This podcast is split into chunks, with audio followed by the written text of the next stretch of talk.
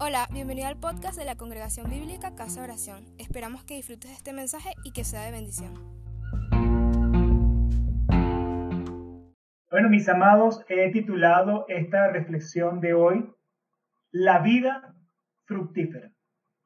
La vida fructífera. Ese es el título que tenemos para hoy. El ser humano generalmente está buscando de una u otra manera tener una vida fructífera, ¿no es verdad? Sin embargo, cada vez lo que logra es tener una vida fructífera, el contraste de palabras, fructífera, frustrada. El hombre quiere una vida fructífera, pero lo que obtiene es una vida frustrada. El asunto es que el hombre está errando en el blanco que se quiere alcanzar en esta vida. La gente entiende por una vida fructífera el ser exitoso, el ser libres de problemas, el ser de alguna manera una persona especial y el lograr todo lo que se quiere. Y para de contar, ustedes pueden poner allí un largo etcétera de cosas que la gente define como una vida fructífera. De manera que la gente está errando y en lugar de tener una vida fructífera, lo que tiene es una vida de frustración. También las personas hierran cuando pretenden alcanzar la vida fructífera con sus propios medios y con su propia fuerza. La gente entra en una cadena inagotable de insatisfacción y desgaste. Se esfuerzan, se esfuerzan, se esfuerzan, logran, pero quieren más.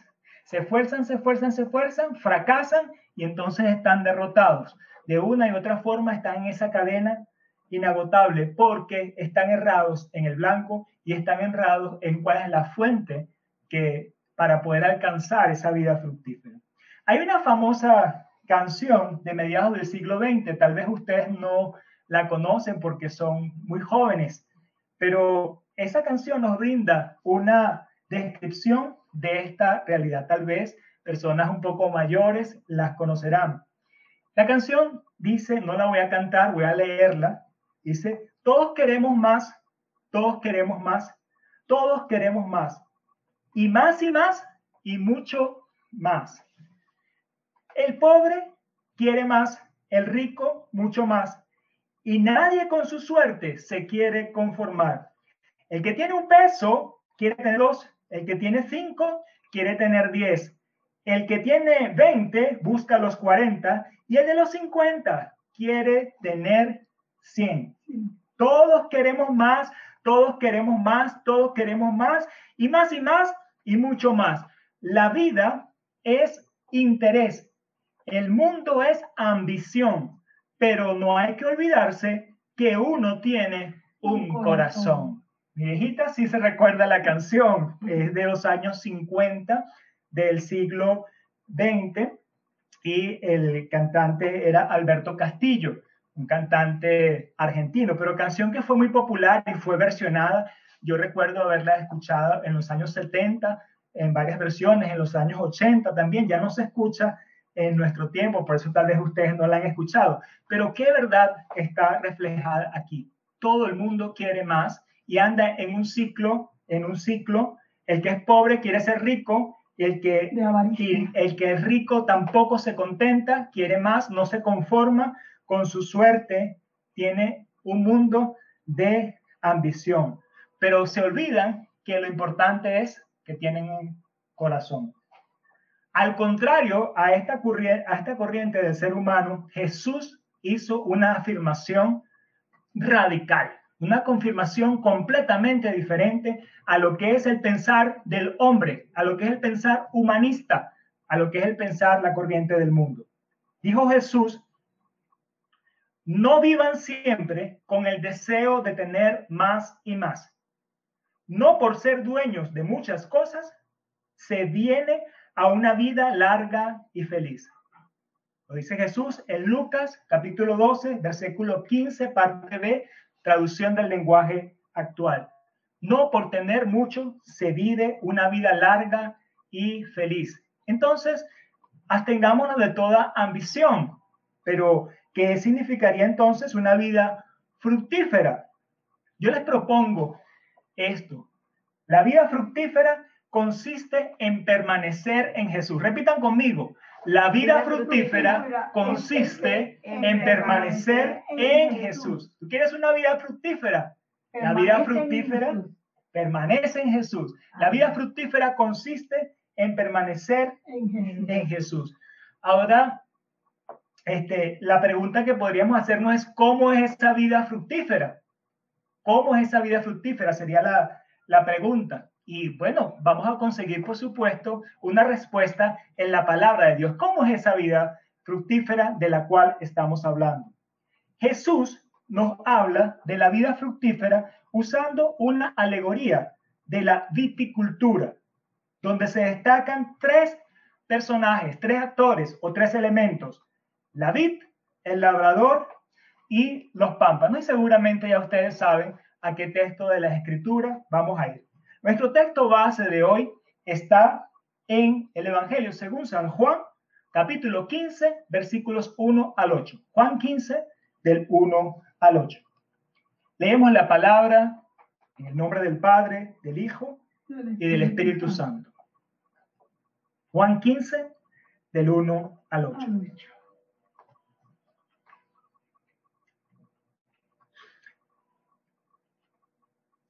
Dice así la palabra del Señor. Yo soy la vid, perdón, voy a ayudar aquí a mi viejito.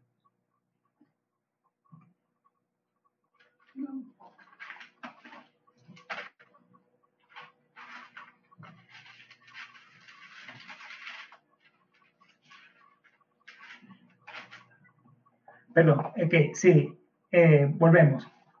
Dice aquí la palabra de Dios, Juan 15, del 1 al 8. Yo soy la vid verdadera y mi padre es el labrador. Todo pámpano que en mí no lleva fruto, lo quitará.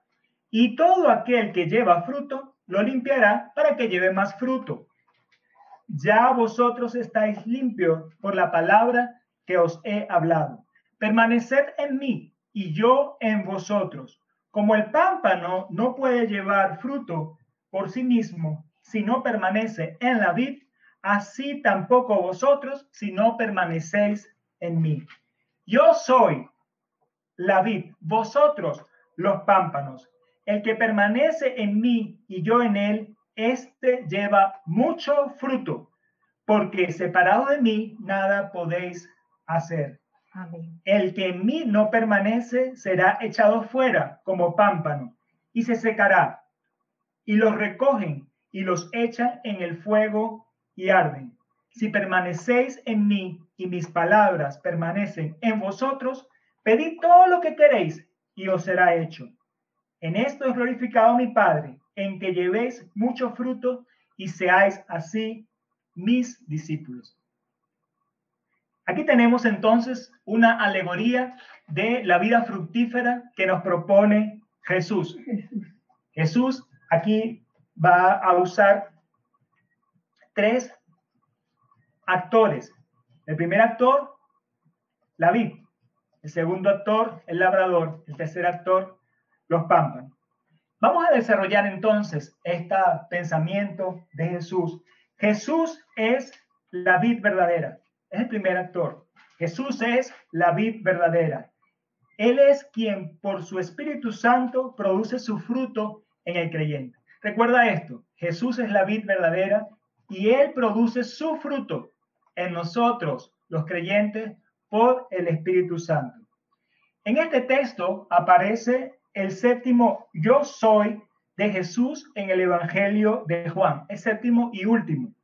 Es una fórmula que usa Jesús para identificarse con la verdad. Recordemos con la deidad. Recordemos que Jesús es Dios.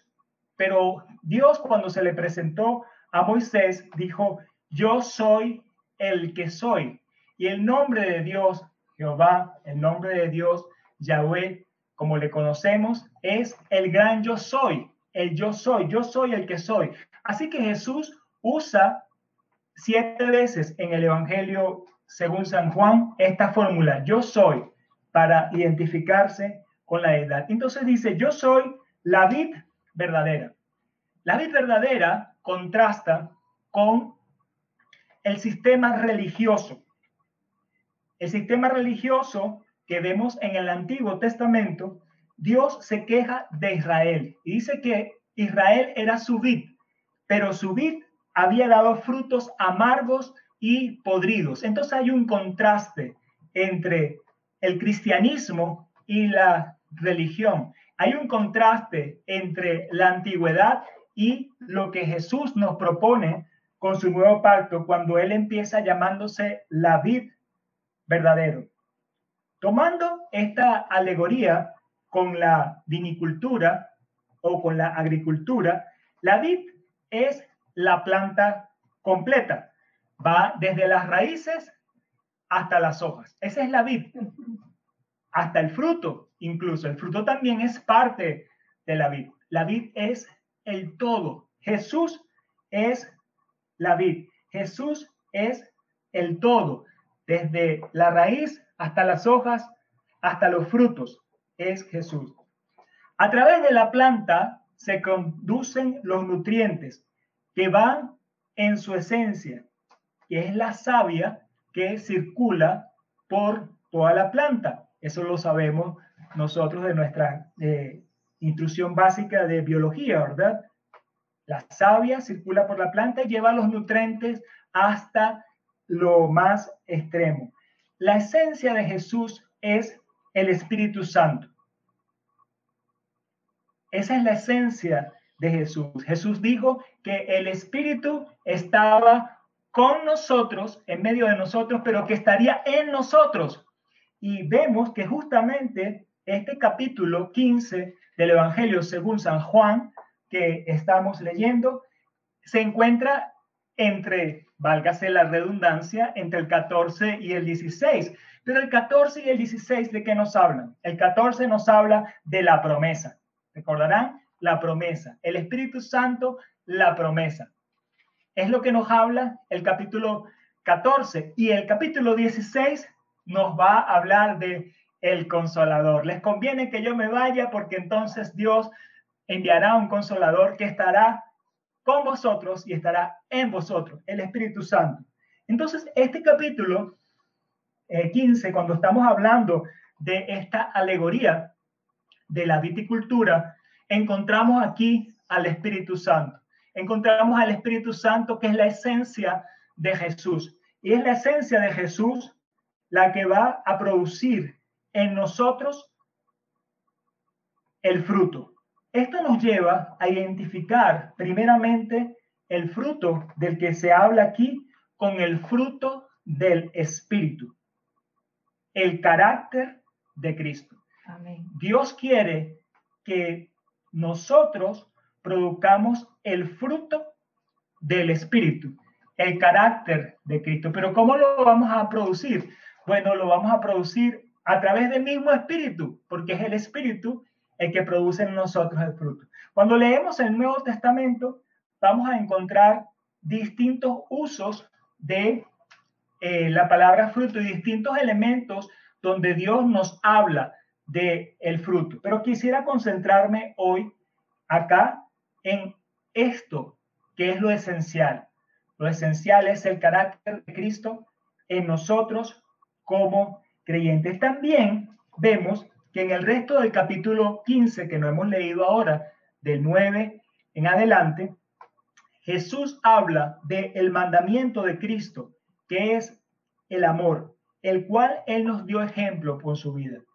Podemos ver que cuando Pablo nos habla del fruto del Espíritu, dice el fruto del Espíritu es amor, gozo, paz, paciencia, benignidad, bondad, fe, mansedumbre, templanza.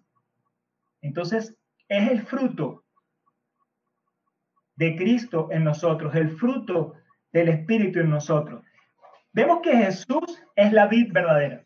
La vid verdadera, por su Espíritu, produce su fruto en el creyente y ese fruto es el carácter de Cristo en nosotros, la vid verdadera.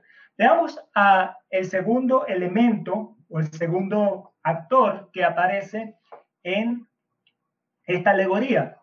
Y el segundo actor dice acá Jesús, mi padre es el labrador. El labrador es quien poda las ramas aunque duela, para que produzca más fruto. Jesús, la vid verdadera, es el que va a producir el fruto en el creyente. Y ahora, segundo, el Padre es el labrador. Y como labrador, Él va a podar las ramas, aunque duela.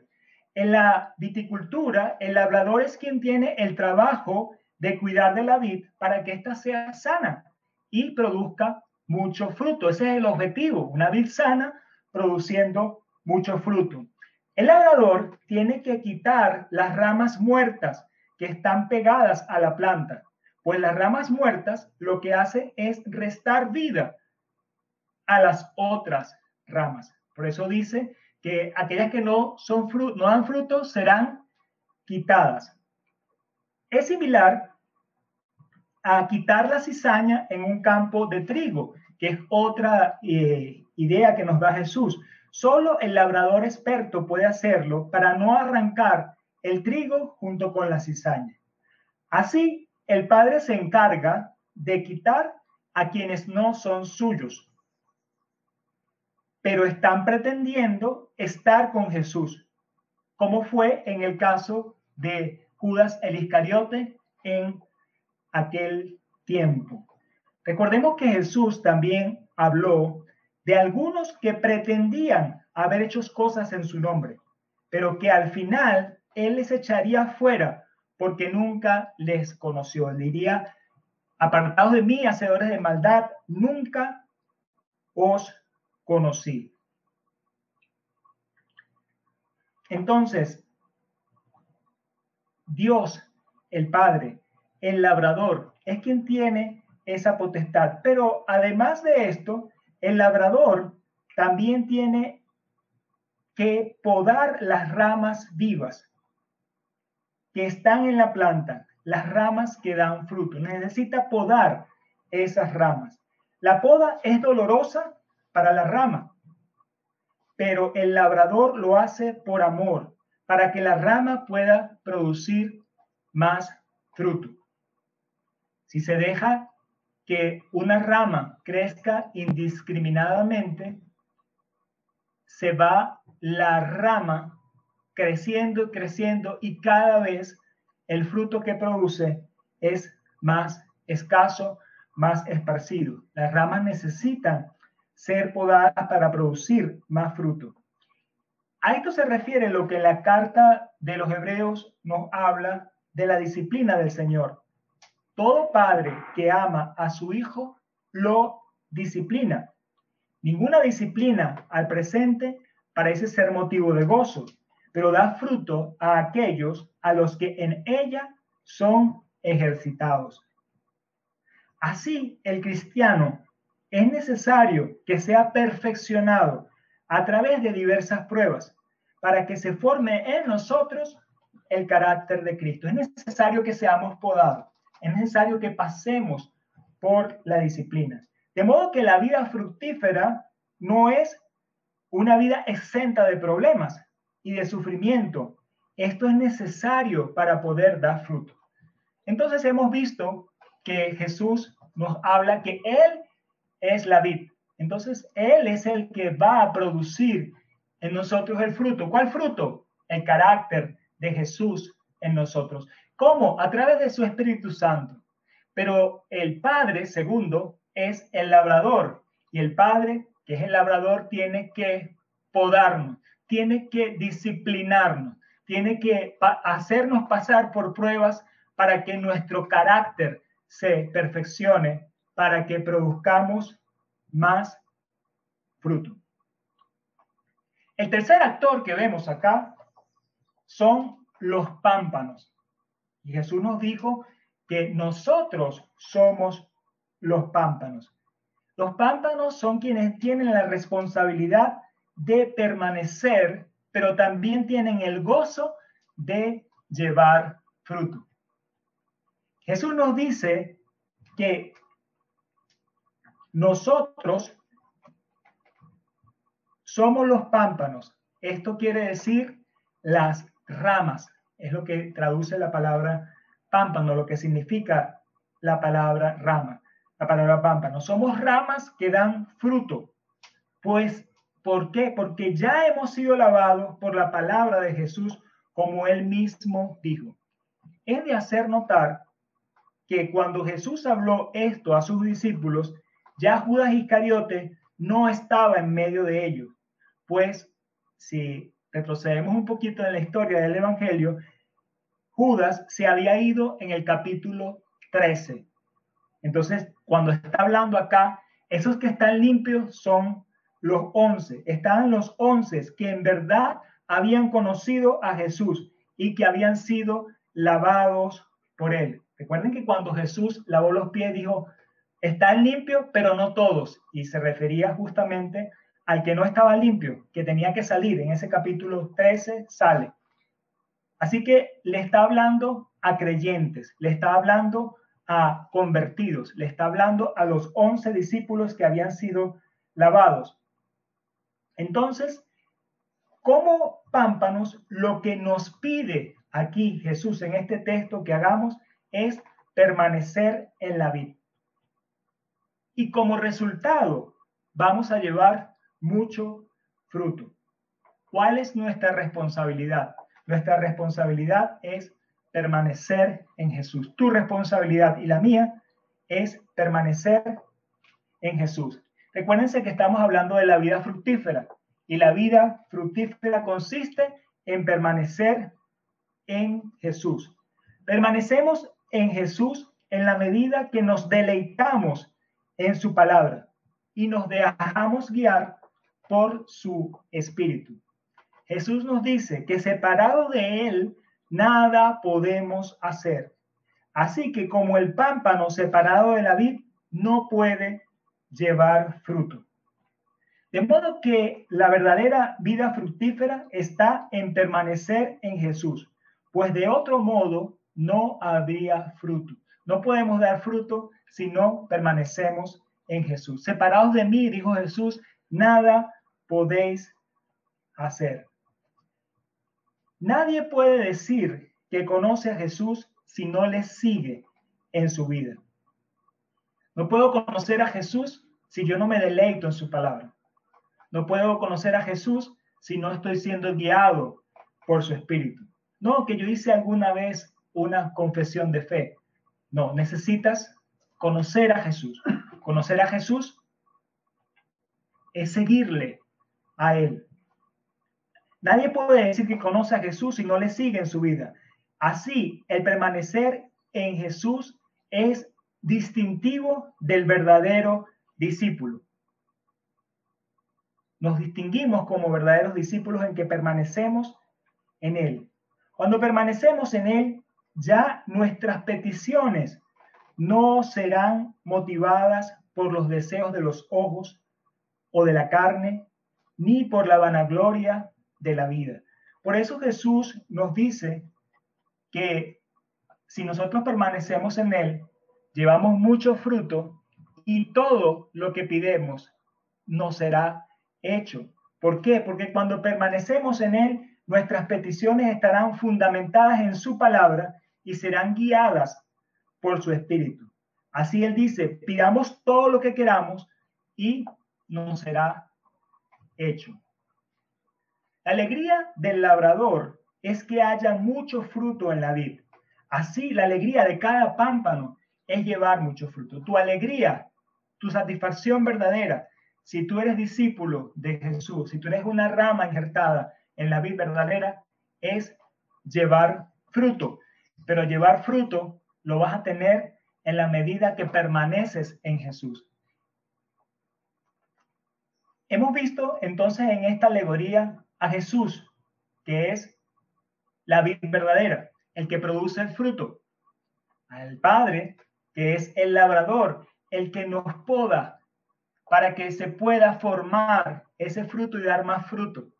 Pero nosotros que estamos llamados a permanecer en Jesús para que llevemos mucho fruto. Y permanecer en Jesús significa permanecer deleitados en su palabra, guiados por su espíritu. En consecuencia, vamos a tener esa vida fructífera de la cual estamos hablando, esa vida que Jesús nos promete.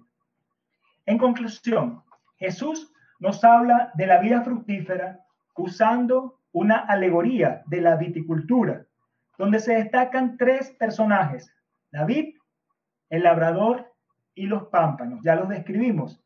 Jesús es la vid verdadera, quien por su Espíritu Santo produce su fruto en el creyente. Mi Padre es el labrador, quien poda las ramas, aunque duela, para que produzcan más fruto. Nosotros somos los pámpanos, quienes tienen la responsabilidad de permanecer y el gozo de llevar fruto. La realización en la vida está en la medida en que nos parecemos más a Jesús, que su carácter se va perfeccionando en nosotros.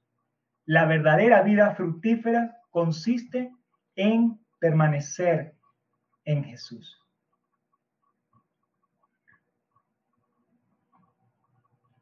Una reflexión final para que tú hagas allí una introspección. ¿Cómo es mi vida actualmente?